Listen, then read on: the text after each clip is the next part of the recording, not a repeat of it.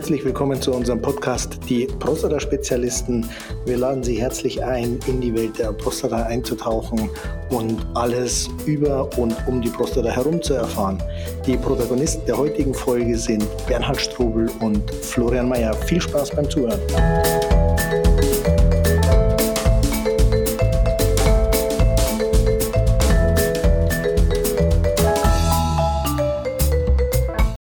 Schönen guten Tag und grüß Gott zusammen. Es geht diesmal um das Thema Diagnostik der Prostata, wenn es nur so einfach wäre. Und ganz speziell nehmen wir uns heute die Prostatitis vor. Ähm, ich darf heute durch diesen Podcast führen. Ich bin der Bernhard Strobel und ich habe heute ja, zu Gast meinen äh, Freund und Kollegen, den Dr. Florian Mayer. Florian, sehr herzlich gegrüßt. Du wirst als Fachmann heute vieles wahrscheinlich dazu beitragen können. Ähm, um in dieses Thema einzuleiten, solltet ihr wissen, ich habe ja auf äh, Facebook vor einiger Zeit eine Gruppe gegründet, die sich mit der benignen Prostatahyperplasie befasst. Die Idee ist, Menschen können, dürfen, sollen sich austauschen mit ihren Sorgen und Wehwehchen. Und was mir bei der Beschreibung dieser ganzen Themen und äh, Probleme so aufgefallen ist, dass die Menschen gar nicht so sehr diese BPH klassisch haben, BPH und nur BPH, da gibt es fast keinen, der nicht irgendwo noch ein, ein Wehwehchen hat, der Schmerzen hat, Schmerzen im Dammbereich, ähm, der irgendwo von Entzündungen spricht, die er schon seit Wochen, Monaten hat, der ähm, Antibiotika bekommen hat, die, ähm, die auch nicht das gebracht haben. Und wenn ich mir das alles betrachte, Florian, dann muss ich doch irgendwo mal das Gefühl haben, und ich stelle es gleich als Frage, ähm, kommt denn eine BPH so ganz alleine oder muss ich wirklich das Gefühl haben, dass fast immer irgendwo eine Prostatitis mit im Spiel ist? Das ist natürlich eine komplexe Frage, weil, weil die benigne Prostatahyperplasie ja Ursachen haben muss. Und ähm, da ist jetzt äh, 2019 in der Tat genau zu diesem Zusammenhang ähm, in der Deutschen Zeitschrift für Onkologie ein Artikel ähm, erschienen, der heißt Der kausale Zusammenhang von Prostatahyperplasie, chronischer Prostatitis und Prostatakrebs. Und in diesem Artikel, ich kann ihn wirklich nur wärmstens empfehlen, ist auf sehr einfache, aber eindrückliche Weise beschrieben, wie diese drei Entitäten zusammenhängen. Äh, kurze Information an äh, die Zuhörer. Den Artikel packen wir natürlich unten als Link in die News. Äh, Prädikat besonders lesenswert. lesenswert. Absolut, kann ich dir nur zustimmen. Ähm, letztlich ist es so, dass es nämlich in der Tat häufig mit einer irgendeiner Art der Prostatitis einhergeht. Ich sage jetzt irgendeine Art der Prostatitis, ähm, hört sich an, als gibt es mehrere und es ist in der Tat so. Auf der einen Seite ist ähm, die Prostatitis, sage ich mal, lang, landläufig die Prostatitis, die Mediziner die akute bakterielle Prostatitis bezeichnen. Das heißt, ich habe einen Keim, der auf irgendeine Art und Weise in die Prostata kommt. Häufig ist es quasi rückwärts über die Harnröhre bis zu den Ausführungsgängen der Prostata und dann nistet sich dieser Keim in der Prostata ein. Ähm, er kann natürlich auch von oben kommen, wenn man zum Beispiel Nieren- oder Nierenbeckenentzündungen hat, dass es dann auf dem Weg nach unten an der Prostata vorbei sich dieser Keim ähm, einnistet. Dann habe ich also die klassischen Symptome. Ähm, ich habe richtig Schmerzen, das tritt akut auf.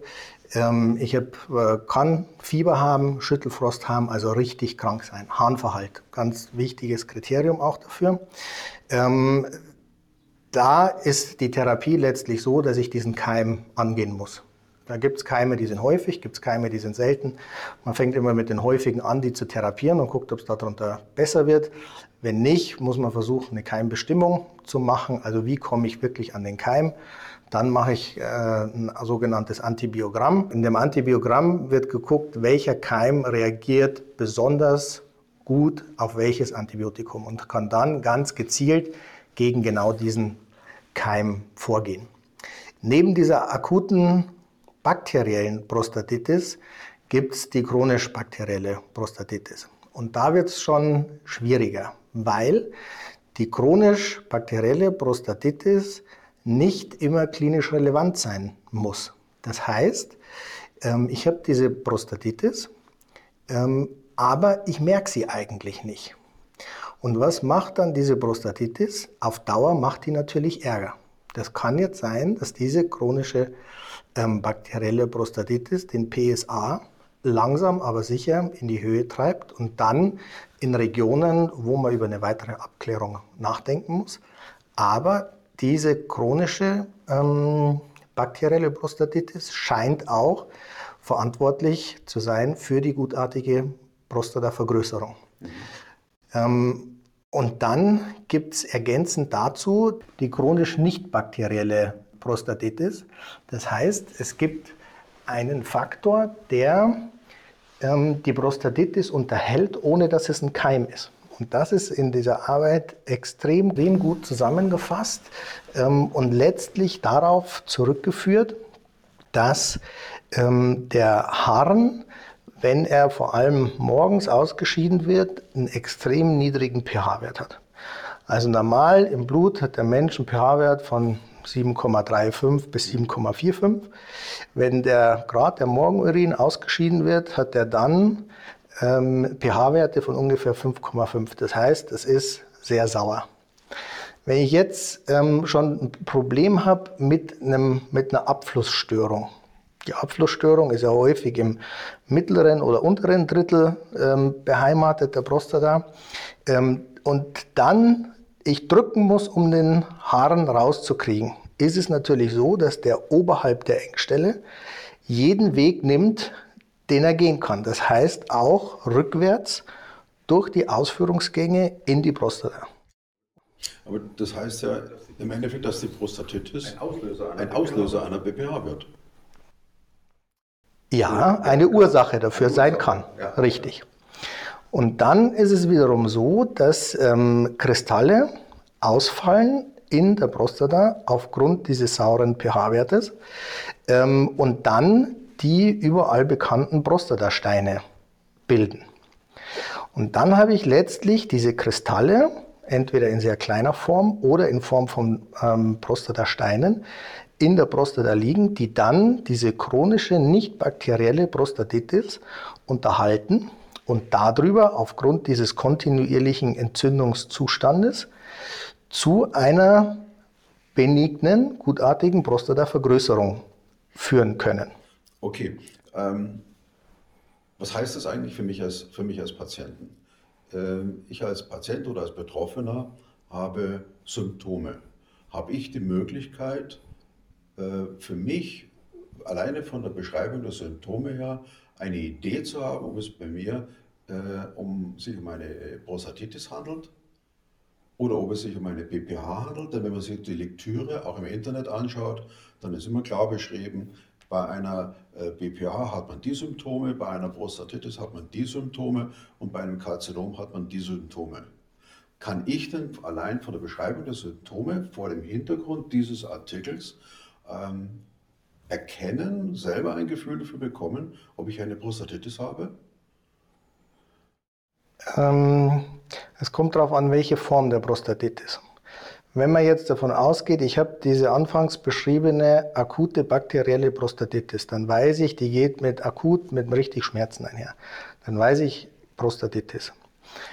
Es ist allerdings immer wieder so, dass Patienten ähm, ja, letztlich eine diffuse Schmerzsymptomatik im Becken haben, im Beckenboden haben.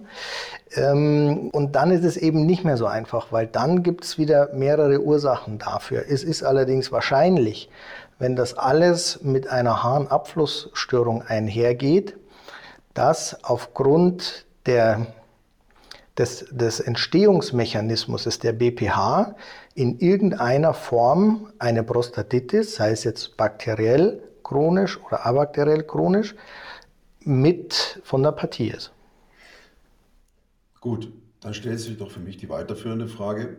Dann stellt sich doch für mich die weiterführende Frage, inwieweit hat diese, diese Erkenntnis, die jetzt zum Beispiel, die du beschreibst, die in diesem Artikel drinsteckt, wenn es um die Kausalität zwischen äh, Prostatitis, BPH und Prostatakarzinom geht, welche Auswirkungen hat es eigentlich für mich als Patienten, zum Beispiel in der Diagnose und möglicherweise dann, aber da kommen wir später noch dazu, in der Therapie, was immer jetzt auch diagnostiziert wird. Oder ist die Erkenntnis, äh, die da drin steckt, doch gar nicht so neu, diese Kausalität? Nein, es ist jetzt mit Sicherheit keine flammneue Geschichte, aber es ist einmal komprimiert und logisch aneinandergereiht die Kausalkette, wie es von einer Prostatitis, sei sie bakteriell oder abakteriell, ähm, zu einer BPH kommen kann und dann wird der Brückenschlag im Weiteren auch zum Karzinom gefunden. Und in diesem Artikel ist es meines Erachtens das erste Mal wirklich einfach ähm, und kompakt zusammengetragen. Welche Auswirkungen hat das für dich als Mediziner in der, in der ähm, Diagnostik oder in der Therapie? Das ist eine sehr gute Frage. Und diese Frage kann man dem Neurologen äh, stellen, kann man dem Kardiologen stellen, kann man dem Gefäßchirurgen stellen, kann man dem Urologen stellen und kann man dem Radiologen stellen. Und alle werden am Ende des Gespräches die gleiche Information dem Patienten mitgeben. Nämlich, es liegt an den Lebensumständen, ob sie es beeinflussen, im positiven oder im negativen. Es wird da ganz klar darauf zurückgeführt, dass zum Beispiel mit einer überwiegend pflanzlichen Ernährung die Möglichkeit besteht, den Haaren oder den pH-Wert des Hahns deutlich anzuheben. Das heißt, ich komme von 5,5 weit weg und zwar unter Umständen sogar über die 7,3 hinaus.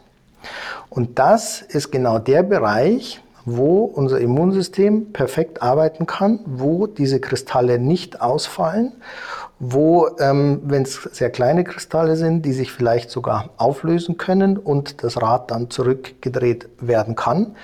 Ähm, dann geht es um die Bewegung, vor allem an der frischen Luft. Und dann sind wir genau an der gleichen Stelle wie, was gibt es für Risikofaktoren für den Schlaganfall für den Herzinfarkt, für den Gefäßverschluss. Ja, für die Patienten oder für die Betroffenen ähm, ist es unglaublich anstrengend, ähm, Lebensgewohnheiten zu ändern. Ähm, wenn man den Patienten diesen Artikel mitgibt, dann gibt es einige wenige, die sagen, boah, wenn das so einfach ist, dann mache ich es. Ich versuche jetzt meine Ernährung, soweit es mir möglich ist, hin zu vegan zu schieben, ohne ähm, da extrem werden zu müssen, aber einfach, soweit es geht, zu vegan hin zu verschieben.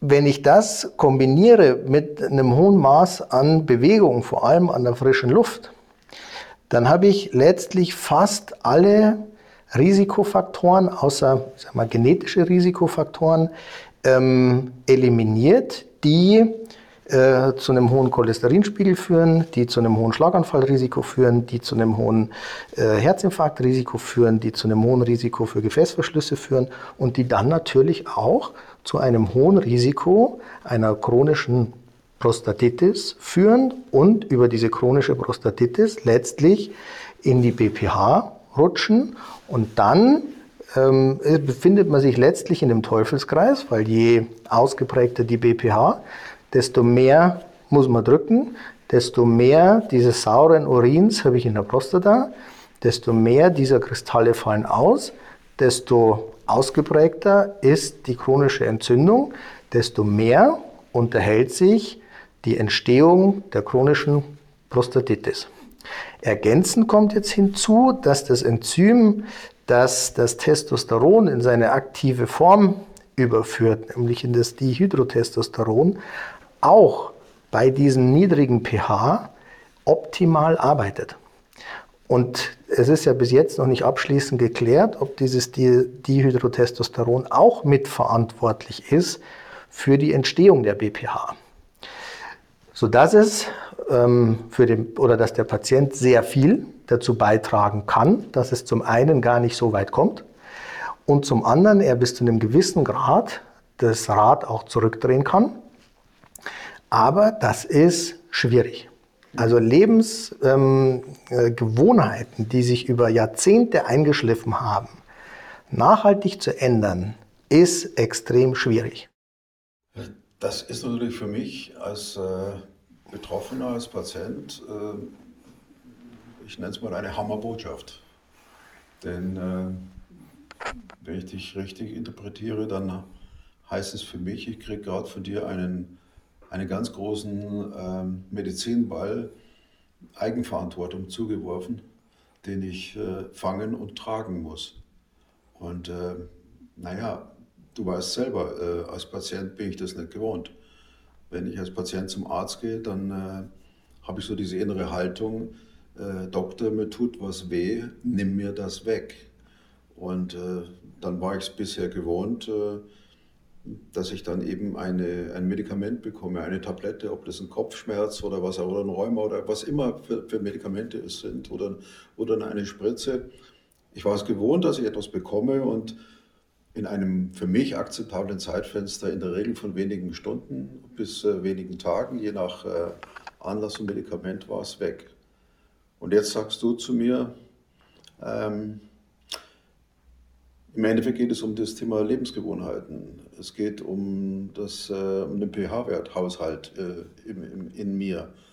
Und äh, ich weiß, was ich gerne esse, ich weiß, was ich gerne trinke, ich weiß, dass ich mich zu wenig bewege, das ist alles gar keine Frage. Aber im Grunde genommen heißt das doch für mich, du als Arzt, als äh, Spezialist für die Prostata, sagst, ich soll mich ändern und dann tust du dir auch leichter in der Beratung ähm, für meine Gesundung. Das ist hart. Äh, das verlangt von mir mehr, als ich äh, in meiner Vergangenheit bisher gewohnt bin oder gewohnt war. Puh. Aber ich verstehe es. Ich, würd, ich würde ja gerne sagen, du hast recht. Ja? ich spiele dir jetzt diesen Ball zu. Was hindert dich? Und das tue ich, das tue ich natürlich äh, da, oder das tue ja gar nicht ich, sondern das tut die Faktenlage. Das Blöde ist, ich sitze ja im gleichen Boot. Ich sage natürlich zu den, dir als Patient, musst halt mehr pflanzlich essen, dich mehr bewegen, ist alles easy. Aber das gilt für mich ja auch. Und ich beiß halt auch gerne in den Burger und gerne in das Steak und denke mir, das Grünzeug auf dem Teller ist halt Beilage. Das heißt, ich kann mit ganz großer Empathie verstehen, dass das extrem schwierig ist, vor allem es nicht nur im Rahmen einer Diät von einer Woche oder zwei zu machen, sondern dauerhaft umzustellen. Aber wir, und da nehme ich mich überhaupt nicht aus, wir als Menschen müssen uns bewusst sein, dass die Ernährungs- oder dass die Lebensumstände maßgeblichst zu unserem Zustand der Gesundheit oder an Krankheitsverläufen teilhaben. Und das ist ja keine neue Botschaft, sondern das predigt die Medizin ja seit Jahrzehnten. Aber es ist natürlich auch so, genauso wie du sagst, wenn mir was wehtut und ich kriege die Spritze oder die Pille, und dann ist es weg, dann habe ich natürlich auch relativ wenig Grund, diesen steinigen Weg zu gehen und wirklich an den Lebensumständen zu arbeiten, weil das natürlich sehr bequem ist. Was heißt es für mich als, als Arzt? Dass ich das natürlich empfehle und dass ich natürlich darüber aufkläre. Aber ich muss mir dessen bewusst sein, dass viele Menschen diese deutliche Umstellung der Lebensgewohnheiten nicht dauerhaft durchhalten werden. Und dann muss natürlich letztlich eine Symptomkontrolle erfolgen, wie auch immer die aussieht. Die sieht jetzt äh, bei der Prostata mit äh, bei der BPH mit den üblichen bekannten Methoden ähm, äh, aus, dass man eben Teile des Gewebes in der Prostata entfernt, dass mehr Platz ist, weniger Druck auf die Harnröhre, dass man Wasser lassen kann. Das ist beim Herzinfarkt, dass das Stent reinkommt und die Patienten letztlich am nächsten Tag morgens fröhlich pfeifend auf der Bettkante sitzen ähm, und sich überlegen, wann kann ich vor die Tür, um mir das nächste Kippchen anzumachen.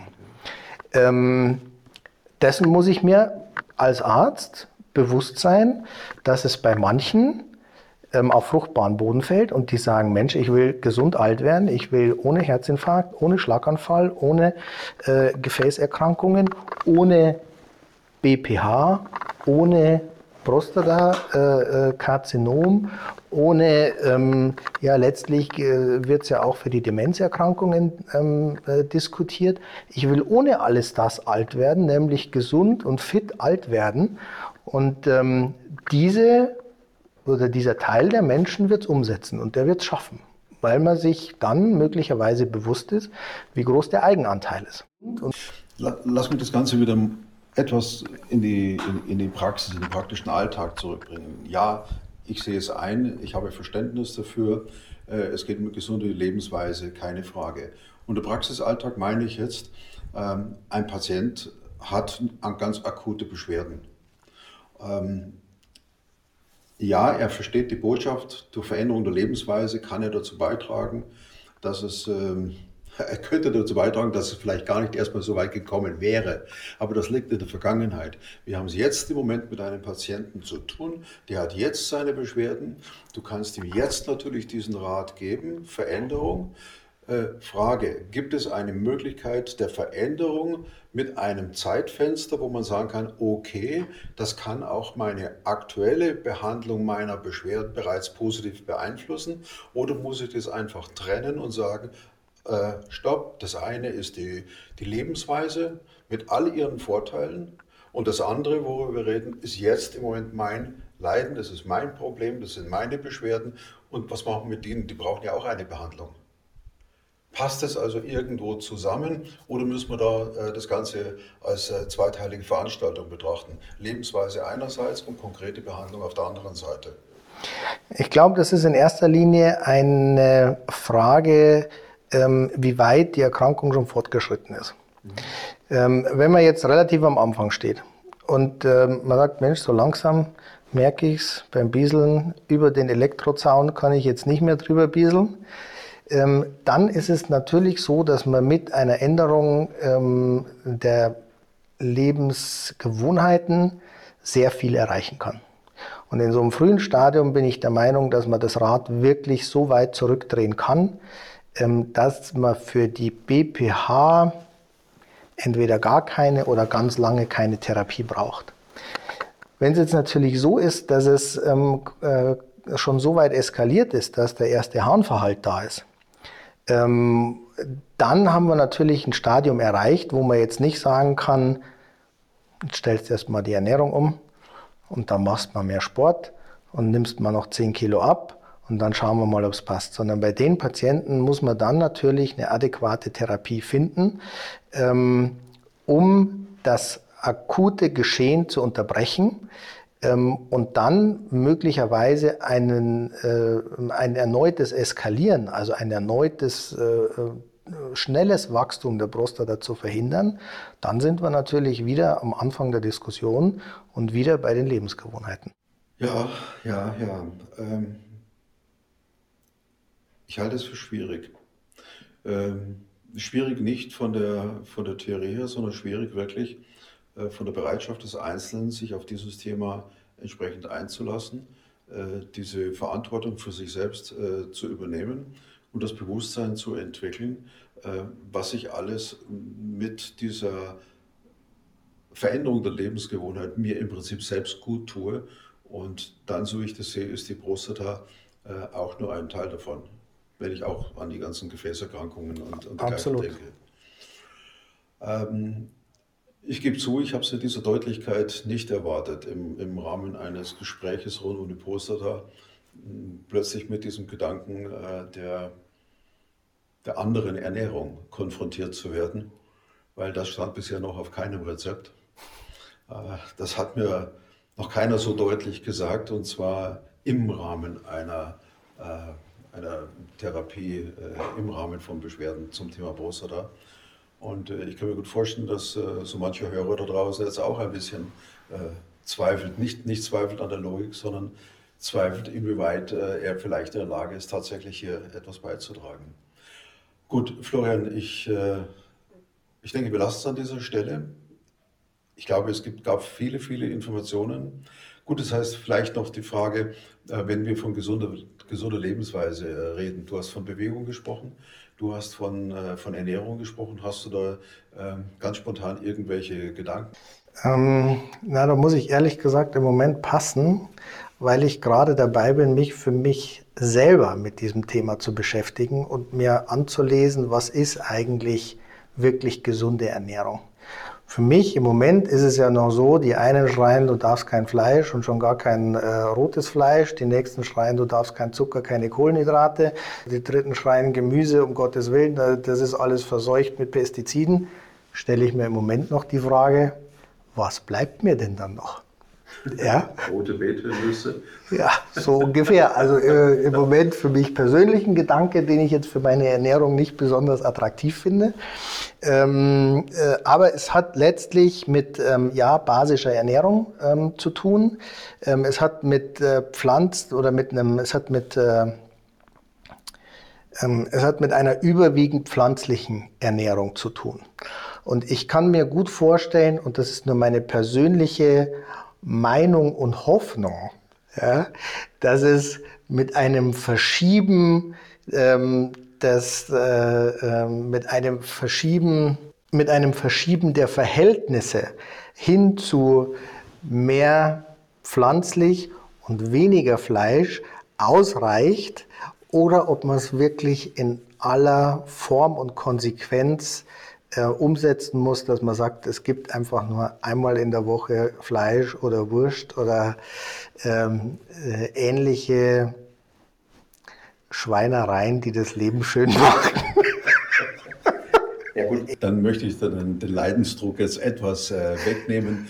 Äh, da gibt es äh, in dieser Welt, in diesem, in diesem Internet eine Unmenge an Menschen, an Spezialisten, die sich mit diesem Thema äh, der gesunden pflanzlichen Ernährung beschäftigen.